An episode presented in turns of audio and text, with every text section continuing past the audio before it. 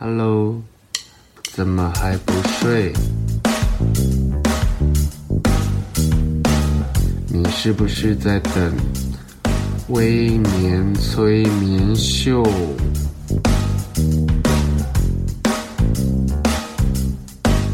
在还没有睡之前，赶快去帮我按个订阅。紧接着，我们就要开始今天的节目。Hello，大家好，欢迎收听今天的微年催眠秀。在去年年底，我推出一本叫做《我忙着孤独》的散文集。我从奔四的年纪去推敲独居生活的可能性。其实我我是一个未来想要打定一个人生活的人，可是由内而外。我有非常多可以先做的练习跟调试，但心里或许可以提早做准备。不过，我觉得生理条件好像不是我可以控制的范围。记得书里面有一篇文章叫做“越逞强心越酸”。是在聊我去年因为运动伤害，然后我的脚踝有非常严重的扭伤，然后我的韧带跟我的筋膜受了很大的损伤，然后我在那一段不良于行的日子里，我不敢麻烦别人。然后，可是又觉得那种欠人家人情的感觉很差。但我每一周都至少要三次的复健，那每一天都要爬那么多层的楼梯。那时候我就是其实活得蛮绝望的。我常在想，要是过个几年，我的复原状况没有那么好，然后如果我万一我伤的程度又更严重，然后我有一个人住，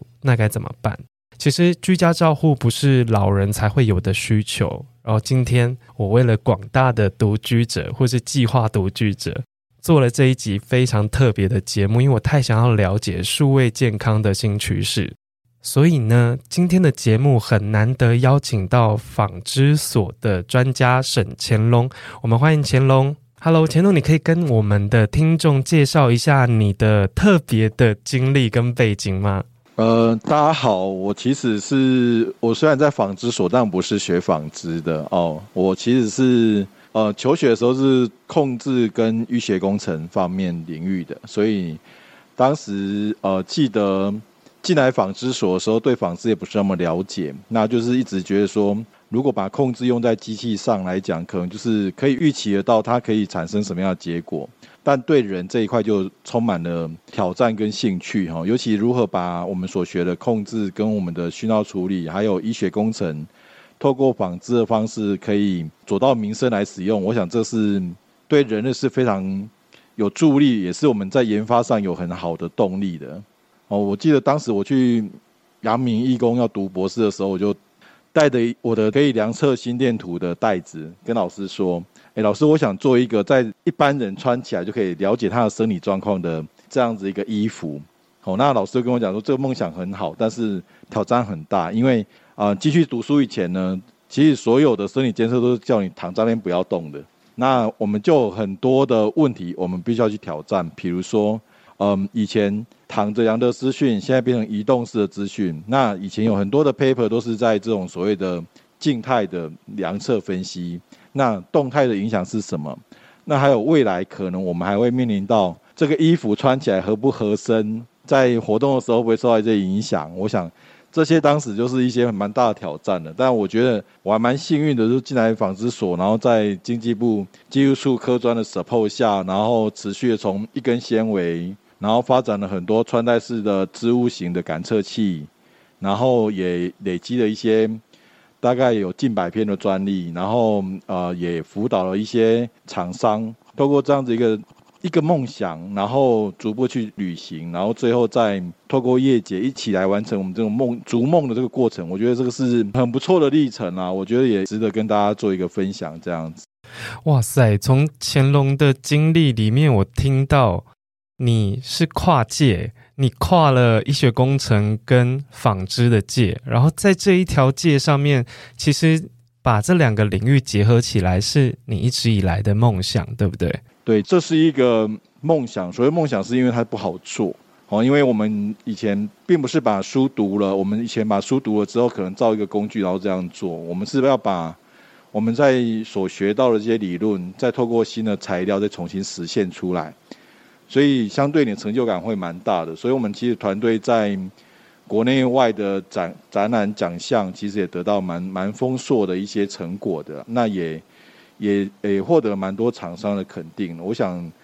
嗯，是有挑战性的梦想，但我觉得是大家愿意来尝试跟努力的。因为每一次解密科技宝藏，都会让我有一些惊叹，就是当我看到精准复健动作侦测服饰的时候，我就说：哇塞，它不就是衣服吗？或者是它不就是穿戴在身上的布料吗？如何把医学工程或是本来穿戴式装置的那些像仪器吗？或者是有一些比较细节的科技处理，怎么办到的？我所以，我当我看到这个题目的时候，我就觉得哇，这不就是我一直很想拥有的东西吗？因为在去年我受伤的时候，我就开始想，因为其实我小时候出过重大车祸，然后那时候我在医院住了非常久的时间，可是其实，在后期。我不晓得听众们会不会有一种，就是你很抗拒医院这件事情。我不是耳朵硬不想要就医，我是会觉得在医院慢慢恢复或是慢慢治疗这件事情，对我来讲是一个充满了不安的感觉。因为小时候可能那时候才国中生，然后每一天都在医院，然后被换药，然后就躺在那边完全都不能动。然后在医院的时候，几乎快要好的时候，我就每一天在吵说我要赶快回家。可是。那时候的呃术后啊，复健恢复，其实居家照护、居家护理其实没有那么发达，然后所以我必须要在医院待到好的差不多了才能回家。然后那去年那一段时间，我就因为受伤在家，我就想到当时动弹不得的我，然后跟现在就已经是快四十岁，然后就脚受伤也是不能走。可是我在想，能不能有一个东西出现，可以让我在恢复的时候可以在家。也能完成，不用每天的跑医院，或者我甚至可以不用，没有那么严重到需要住院观察那么久的时间。于是我看到精准复健动作侦测服饰的出现，我心里说：“哇塞，应该就是这个东西了吧？”那可不可以请乾隆帮我们聊聊，就是台湾在数位健康的领域究竟有哪一些特别的、特殊的研究方向？我我想我们在台湾在数位健康这个领域能够发挥的空间是蛮大的哈，所以我们从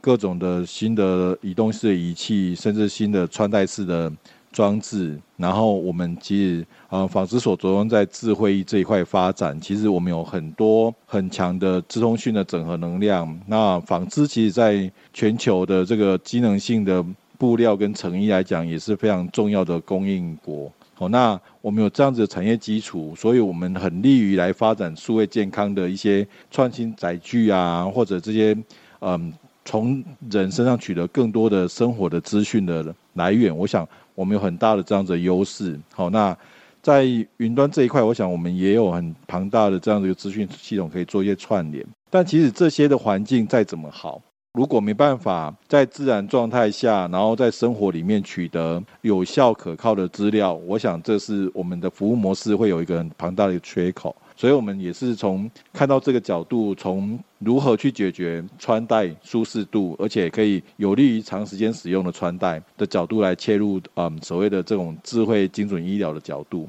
哦，那早期呢，我们会走向这一块，其实源自于是如何让纤维能够有一些连续导电，而且高品质的导电特性，然后再结合一些机能性的纤维，发展一些新的感测元件。那它是具有刚刚提到的有感测的功能，同时又有布料手感，而且可以重复水洗。我想这是我们的目前在发展的一个目标。所以我们第一次在从运动进入医疗，我们是跟三军总医院当时有合作。那我们是针对多重慢性疾病的病人，他们需要做一些到医院的复健评估，然后再给予一些运动处方。那这会有两个不便。第一个不便是，嗯，病人得要到医院才知道他的复健的成效是怎么样。那第二个不便是，呃，医生告诉病人，哎，你每天运动要达到多少强度以上，维持多久，病人都说知道，但是其实他们有没有数据可以及时的引导跟回馈给他们？呃，这个是目前产业的缺口。所以在一百零五年的时候，我们就第一次跟三总复健部的蒋尚林蒋医师合作。吼，那我们透过医生的这个这样的需求处方，帮病人发展了一套居家复健的一个智慧医。我们当时是量测心率的资讯，好，然后透过医生设定给病人的处方，我们设定在手机的 APP 里面。那病人在家里就不用到医院来做跑步机的试验。我们有些病人甚至去打太极拳。或者跑操场或者走步机，好，那他只要运动强度达到医生的预期的结果，那他就算今天的作业完成了。哦，那如果没有达到医生的期待，我们就透过即时的语音来提醒他有没有达到预期的效果。哦，那我们这样持续了三个月的时间下来，哈，病人只要有一个礼拜有五天，呃，有三天有落实这样子的一个穿戴，其实我们在一些慢性疾病来讲，就有很显著的一些成效。哦，那这个成果呢，从一百零五年到现在，在去年底，哈，就是 COVID-19 的疫情很大影响，哦，三总也就正式的把这样子一个造物系统导入到那个 COVID 疫后的心肺复健的居家训练这一段。好，然后变成是一个特别门诊在做营运，哦，这也是我们第一个把智慧医落实到实际民生，而且是民众有在使用，在临床上使用的一个新的服务模式，哈，那这也让我们病人在家里在遵循这个医嘱的训练，能够有一个直接的回馈，哈，我想这是实际上我们的有的一个案例这样子。其实台湾在数位健康的研究领域其实蛮广的，包括行动健康，然后健康资讯科技，这跟大数据或者是感测系统会有关系，还有穿戴式装备，这个大家应该比较不陌生。就是如果很基本的，就是那些所谓的健康手环啦，然后包括任何可以戴在身上，然后随时随地监测你的健康状况的设备。还有最近很常被讨论的远距医疗以及远距治疗这件事情，因为 COVID 的疫情让很多人不敢去医院或者不方便去医院，然后这件事情最近又被拿出来讨论。其实台湾很早时候就开始做研究了。还有一个，我想要请乾隆帮我们分享什么叫做精准医疗，这个我觉得会对于一般听众会稍微陌生一点。精准医疗的部分，可以其实它的涵盖范围还蛮准、蛮大的哈。早从基因治疗这一块，包含像我们现在 COVID 的这个 mRNA 的的这个病毒疫苗，都是属于精准医疗的一个范畴。那我们嗯，这时候在谈精准医疗的附件这一块，我们着重的是传统的复健基本上都是依赖治疗师的经验，然后依赖手来了解病人的复原状况，比如说。病人在做这个复健训练动作的时候，他的肌肉有没有用力？在评估这样子的过程，他也是依赖治疗师的手。那其实这个会有一个存在一个问题，就是说，嗯，病人的成效都依赖治疗师的主观判断。那也会就像刚刚提到的，我们有很多的复健的病人，可能没办法到医院去做这样子一个复健的评估或训练的时候，在家怎么去达到这样子的目的？这就俨然。发展了这样子一个技术缺口，就是它需要一个精准能够掌握复健过程中的穿戴载具。好，那我们在复健里面最重要就几个关键点，就是我们的动作的角度，还有我们肌肉的协作。那有些中风的病人其实会有一些过度的张力，有些手没办法达到预期的动作。那如何透过这种穿戴的装置，让这样子的真相可以如实的传达出来？我们在这个呃研究上面的精准医疗的定位是在这个区域。好，那坊间其实有一些，它是透过一些穿戴式的 IMU，它可以知道说你的动作有达到这个结果。可是我们的肌肉有没有达到这样的协作是无法量化的，所以我们就当时就发展了把肌肉侦测跟呃活动的这样的一个资讯的角度。结合起来，好，我们称为生物回馈的一个机制，好，所以病人在做依循这个治疗师的训练动作的时候，他可以精准地掌握住他的动作的底层资讯，好，比如说我这个肌肉有没有用对，我这个肌肉用力跟上次用力的差异是多少，那我动作到这个角度，我这样的肌肉活动是否正确，好，类似这样子的方式，所以我们之前在做研究的时候，也去访查了一些医疗单位。像有些中风病人，他的上肢复健，因为上肢复健的肩膀这边都是依赖我们的肌群去协调，那大概有六成人是无法恢复的。那主要是因为错过了黄金的训练时期，导致于永久性的伤害。所以我们就发展了这样子一个二合一的穿戴载具，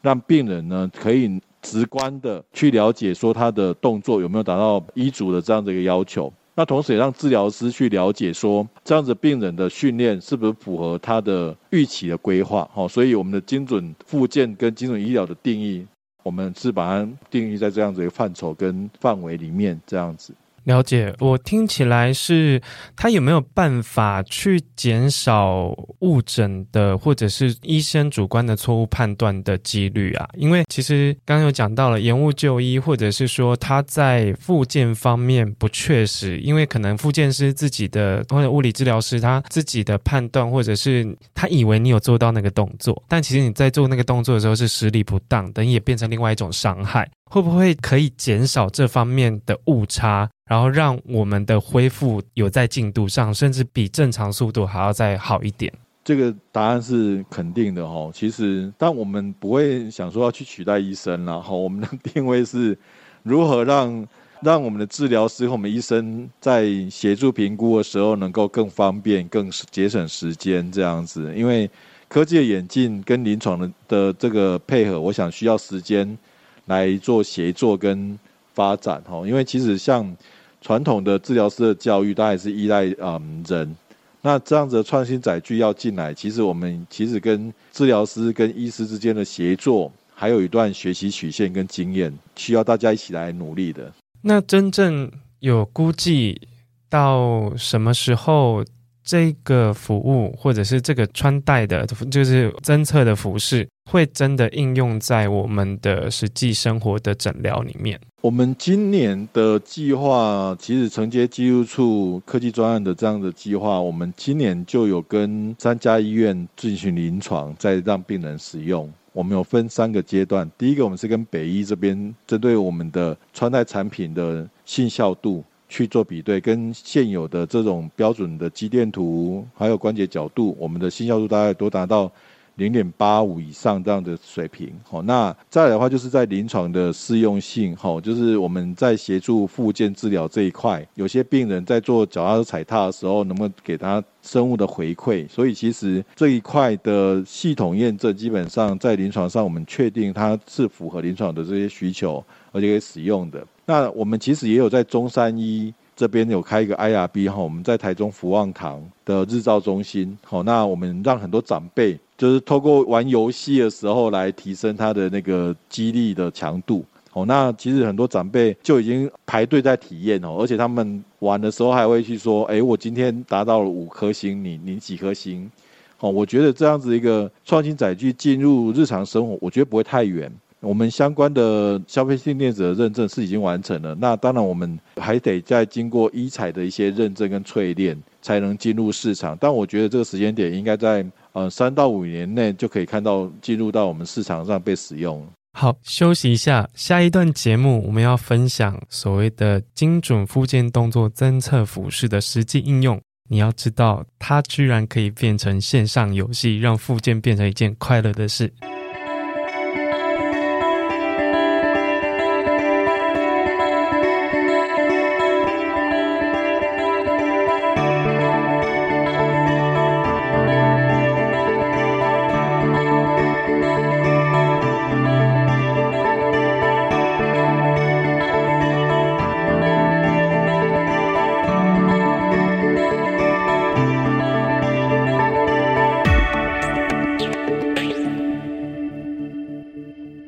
回来，微年催眠秀。上一段节目，纺织所的专家乾隆跟我分享，其实台湾在数位健康的领域，我们做了非常多很不可思议的研发。这段节目其实可以从我们刚刚的话题延续。其实你知道吗？美国、英国、日本三国，其实在做复健追踪的研发方向，就是其实非常的一致，大家都是以可以减少。社会医疗费用以及长期护理的支出，换一个大家比较懂的语汇，就是包括看护的费用，或是看护的人力，然后甚至在医院的医疗成本，我们可能不需要那么多的药剂，或是用的错误的，没有办法很精准使用到正确的那些医疗器材，那些都是所谓的医疗费用的支出的部分。那为了减少这个人力跟物力的成本支出，这些先进国家其实，在对于复健的追踪研发方向，都是以未来可以让伤患、慢性中风还有身体机能衰退的老人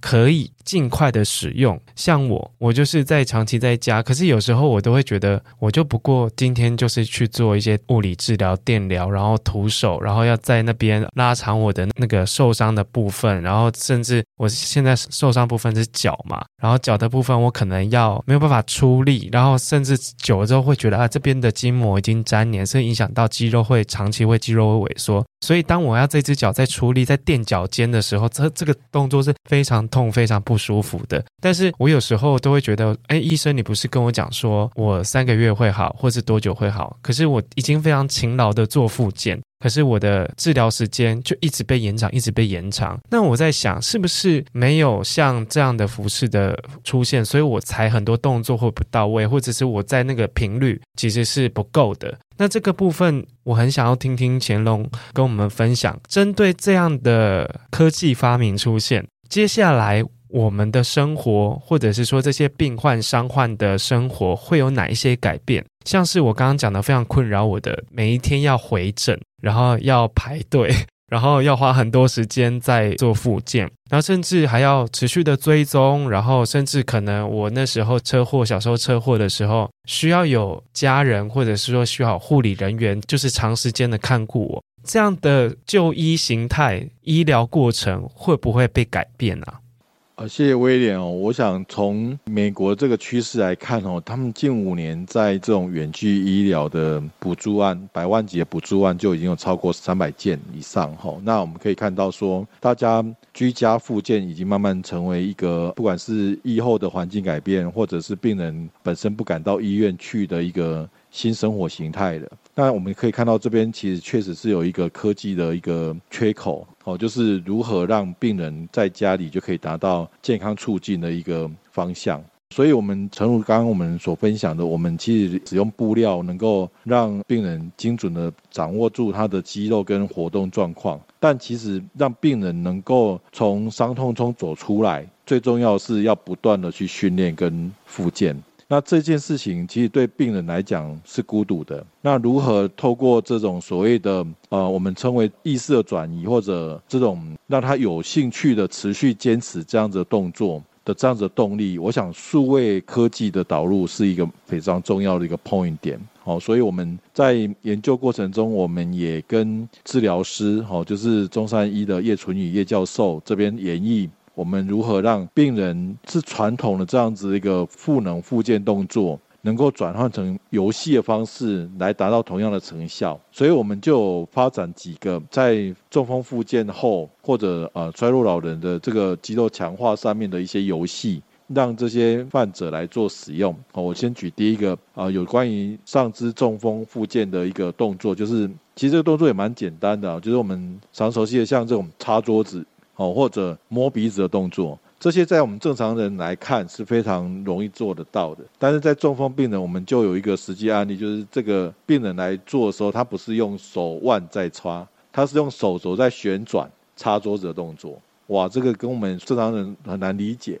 那我们透过游戏的方式呢，就让他在训练的时候慢慢把他的动作导正过来。哦，所以我们。啊，也发展了一些像兔兔做月饼啊，或者这种所谓的吃货猫这样子的游戏，哈，就是我们把复健常做的这些动作变成是游戏化，让病人来体验。我想从这个过程中，我们也看到说，病人因为他会不断的在跟数位科技、跟影像游戏去做一些互动，相对来讲，对疼痛的这种专注力就会被转移。哦，所以这个目前我们在临床上是有看到这样子一个成效，其实是。值得再往下再深化，而且扩扩大去实施的部分。好，那第二个是。哦，我们如何去透过 VR 跟沉浸式的体验？哦，刚刚我们提到嘛，哦，我们帮他把意识转移，那他就可以在游戏过程中让健康来做促进。哦，这个也是目前我们在努力在做的。哦，所以我们这边在计划研发的时候，我们跟国卫院的廖德伦博士这边有合作。哈，我们就把他的 AR 技术跟我们的穿戴结合在一起，所以病人在复健的时候，他可以玩游戏，也可以看到自己的肌肉，嗯，用了多少力。然后他的关节的角度跟医生的期望值是否接近？好，然后给予及时的奖励。哦，我想这个一些都是目前从穿戴科技再结合这种呃数位科技的一个延伸跟应用。好，那这也是目前正在进行中的一个技术。我对于刚刚乾隆的形容，我会有一个想象，大家应该都有玩过那个 Switch 里面的动物森林，就是动森吧，那个同乐会。会不会以后我们就是会有一个虚拟的角色在线上，然后每天可能要去某一个村落，然后复健中心报道，然后我们的复健过程就会变成一个类似像闯关游戏，然后也会有人给予奖励，然后甚至我们的复健师或医师也会在远端给予你一些提醒或者是协助。我觉得这个是其实是有可能发生的，这是我们正在经营的梦想。就是让大家有一个阿凡达，然后在复健的时候有伙伴。我们让社群进来，让复健不再孤独，而是有伙伴一起成长。你知道复健时有一个伴有多重要吗？对对，所以这时候我们就看到元宇宙的机会嘛，哈。我所以我的我的想象是真的有可能成真的，因为复健是不是会变成一件很好玩的事啊？我想可以从两个方向来分享。好，就我们在。国际的这种医疗展的观察里面，其实也有很多的新创业者，他们也导入这种所谓的动作侦测的装置，就是从预防角度，就是提醒这些使用者不要去产生这样子的疾病，或者说已经有这样子的轻症了，不要再持续恶化，所以透过这样子的动作侦测的提醒，我想这个是可以做的。那第二个部分是，如果已经发生了，嗯，如何去减缓它的疼痛发生，我们其实在做发展智慧纺织，不单纯只有做感测，我们有可以让布料本身有一些可以肌肉电刺激，哦，或者这种神经电刺激的方式，让疼痛得以缓和。那我们也可以啊、让布料本身可以发热，让你的那一块的肌肉跟神经部分可以比较缓和一点。哦，所以我们可以从预防跟肌肉缓和、跟疼痛缓和这个角度。来协助这样的病人来做这样子一个提升生活的品质。呃，其实，在几年前，我相信大部分的，尤其是现在常用手机或者是上班族，都有可能会有椎间盘突出的问题发生。然后几年前，其实我发后来发现，我生活中我身边不少人会突然出现，呃，先是腰酸，然后再是腿麻，然后有最近我有一个朋友也是一样，就是他有脚腿麻，然后有一度他会有一点失去知觉，然后他去就医的时候，医生告诉他说，哦，因为他长期使用电脑的时候是翘二郎腿，然后甚至是屈那个弓着背。然后缩在荧幕前面，那那个朋友是做设计的，那他的姿势不良的时间过久，导致于他的椎间盘有一点位移，然后去压迫到神经。那其实压迫到神经这件事情，就是我觉得事情是蛮严重的。如果听众们有类似的惨痛经验的话，就是它会刺痛，它不再是酸麻，然后接着会失去知觉。然后我也因为这样，在某一年，我长期间就是因因为医生建议我要拉单杠，那可是拉单杠这个动作，我家附近没有单杠，所以我家附近刚好有一个游泳池，我几乎每一天都会去游泳，然后我会让我的全身的那个脊椎拉长，然后是伸展的状态。那如果说像这样的常见的文明病吧，我觉得它可以归类在文明病。然后这样的精准复健动作侦测服饰的出现，会不会有一天我们像像是这种轻微的椎间盘突出的患者，不需要开刀的这种，我们在日常生活中如果穿着这件衣服的话，它能不能适当的提醒我们姿势不良，或者是说我们在穿着衣服的时候，其实我们生活即是复健，有没有办法达到这种？就是我们在做日常动作的时候，会有人提醒，或是它有一些感测装置，那让我们在复健的这一条路上是可以比较轻松的。这是一个非常有水准的问题啊！我们做智慧纺织被问了二十年。好，那我们在买衣服的时候，从来没有问过店家，你的衣服可不可以水洗多少次？哦，那我们从早期的技术材料，从嗯二十次、三十次水洗，其实现在我们在发展这一块智慧纺织，都至少能够撑得住一百次水洗。那它洗涤方式呢？我们就是我们的所谓一百次水洗，都属于工业的压缩水洗。哦，大概如果回到一般民生，大概可以乘以五倍。哦，那我们的洗涤方式就是放在洗衣袋里面，丢到洗衣机洗就好，就这么简单。越简单的事情，才是技术越困难的 point 点。对，哦，那我有一个很实际、很生活面的问题想问：这样的服饰，它在清洗的时候会不会需要特别处理，还是它就是照我们一般的衣物这样水洗啊，然后搅洗衣机这样就好了？我我想我们的技术移转给厂商之后的策略哈，大概有个共识，就是我们尽量让这种所谓的消耗品哈，比如说我们是衣服，我们也是属于消耗品，当然算是有寿命的消耗品，就是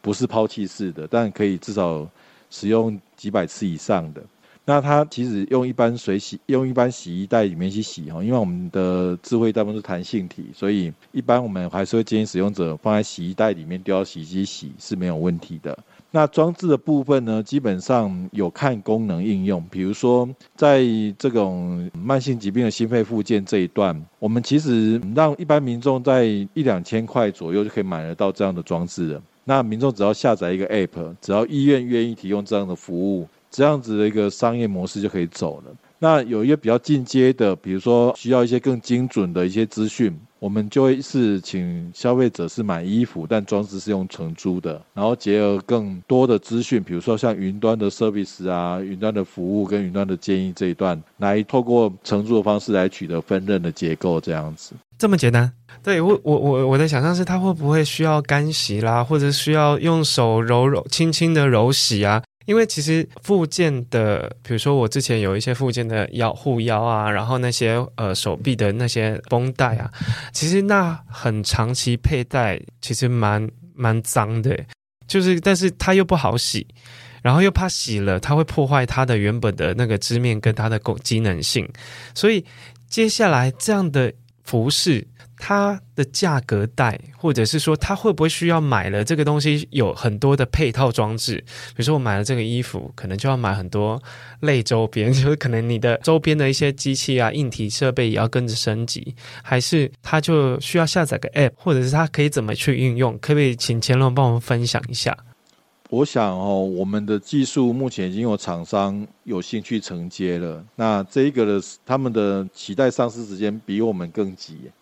好，那以以因为我们目前跟啊先期机转业者规划在两三年内，我们的产品就会上市了。那我们会分等级上市，好，从比较亚健康或健康人的部分，从运动辅助，好，所以未来可能看到一些运动器材也会穿着这样子穿戴装置，然后提供一些健康促进啊，或者这些这种健身训练的这一块，可能在一两年内就可以问世。哦，那比较像要结合临床医学这一块，就刚刚我提的，哦，就是要深入更多的这种临床的需求，我们可能在三到五年，因为我们的医材认证也需要一点时间来做申请，好，所以我们大概我们这样看是大概三到五年这样的一个时程。其实一两千很便宜，因为其实很多附件的器材跟附件的穿戴装置，它价格都颇为昂贵。那这样的应用其实。最快，你觉得那个普及性，就是刚刚有讲嘛，我们会先在三家医院试做。可是如果说以民生的普及性来讲，在纺织所呃或者是工研院这边有没有一个时间上的规划？对，这这是这是一个梦想。所谓梦想，是因为它不好做哦，因为我们以前并不是把书读了，我们以前把书读了之后，可能造一个工具，然后这样做。我们是要把。我们在所学到的这些理论，再透过新的材料再重新实现出来，所以相对你的成就感会蛮大的。所以我们其实团队在国内外的展展览奖项，其实也得到蛮蛮丰硕的一些成果的。那也也也获得蛮多厂商的肯定。我想。嗯，是有挑战性的梦想，但我觉得是大家愿意来尝试跟努力的。我听起来是听起来是蛮开心的一件事情。我会想要问这个时间点的原因，是因为我要赶紧趁我在身体衰老之前，能不能看早点看到这个东西？因为其实。现在的我，我已经懂得放下自尊心跟多余的臆测，我不会很常把呃我没事，我 OK，我可以自己来，我没关系这件事情挂在嘴边，因为觉得独居者，不管今年你的年纪为何，只要你的身体状况不允许，其实你可以大大方方的请别人帮忙，请家人帮忙，我不怕被拒绝，我也不担心欠人情，因为我身边有几个，我们都是单身，然后。已经说好了，我们以后要住近一点，然后彼此有一个默契，然后有个互相照应。我们还会开玩笑说：“哎，你哪一天如果我没有丢长辈图超过两天，你赶快报警哦，就赶快帮我叫救护车，我可能在家里已经不行了。所以，我们彼此都有一个默契，要互相照顾对方。可是心里这么。打算多多少少，我还是会有一点害怕，因为要是哪一天我我都无法自理，然后连求助的能力都没有，那该怎么办？今天幸好我听到了纺织所的专家乾隆分享很多关于远距医疗跟健康科技的新知，让我我们这些不只是我，我们这些准独居老人其实安心不少。好，最后谢谢谢谢乾隆。如果你喜欢我们今天的内容，别忘记帮我们到。Apple 的 Podcast 按五颗星，然后其实威廉催眠秀也有官方的 IG，也欢迎到各大平台订阅。如果你对今天的内容有想法，或者是说你对精准复健动作侦测服饰有一些疑问，你也欢迎私讯给我，我会帮你转交给专家，然后我也极尽所能的帮你们解答。谢谢大家，晚安喽，拜拜。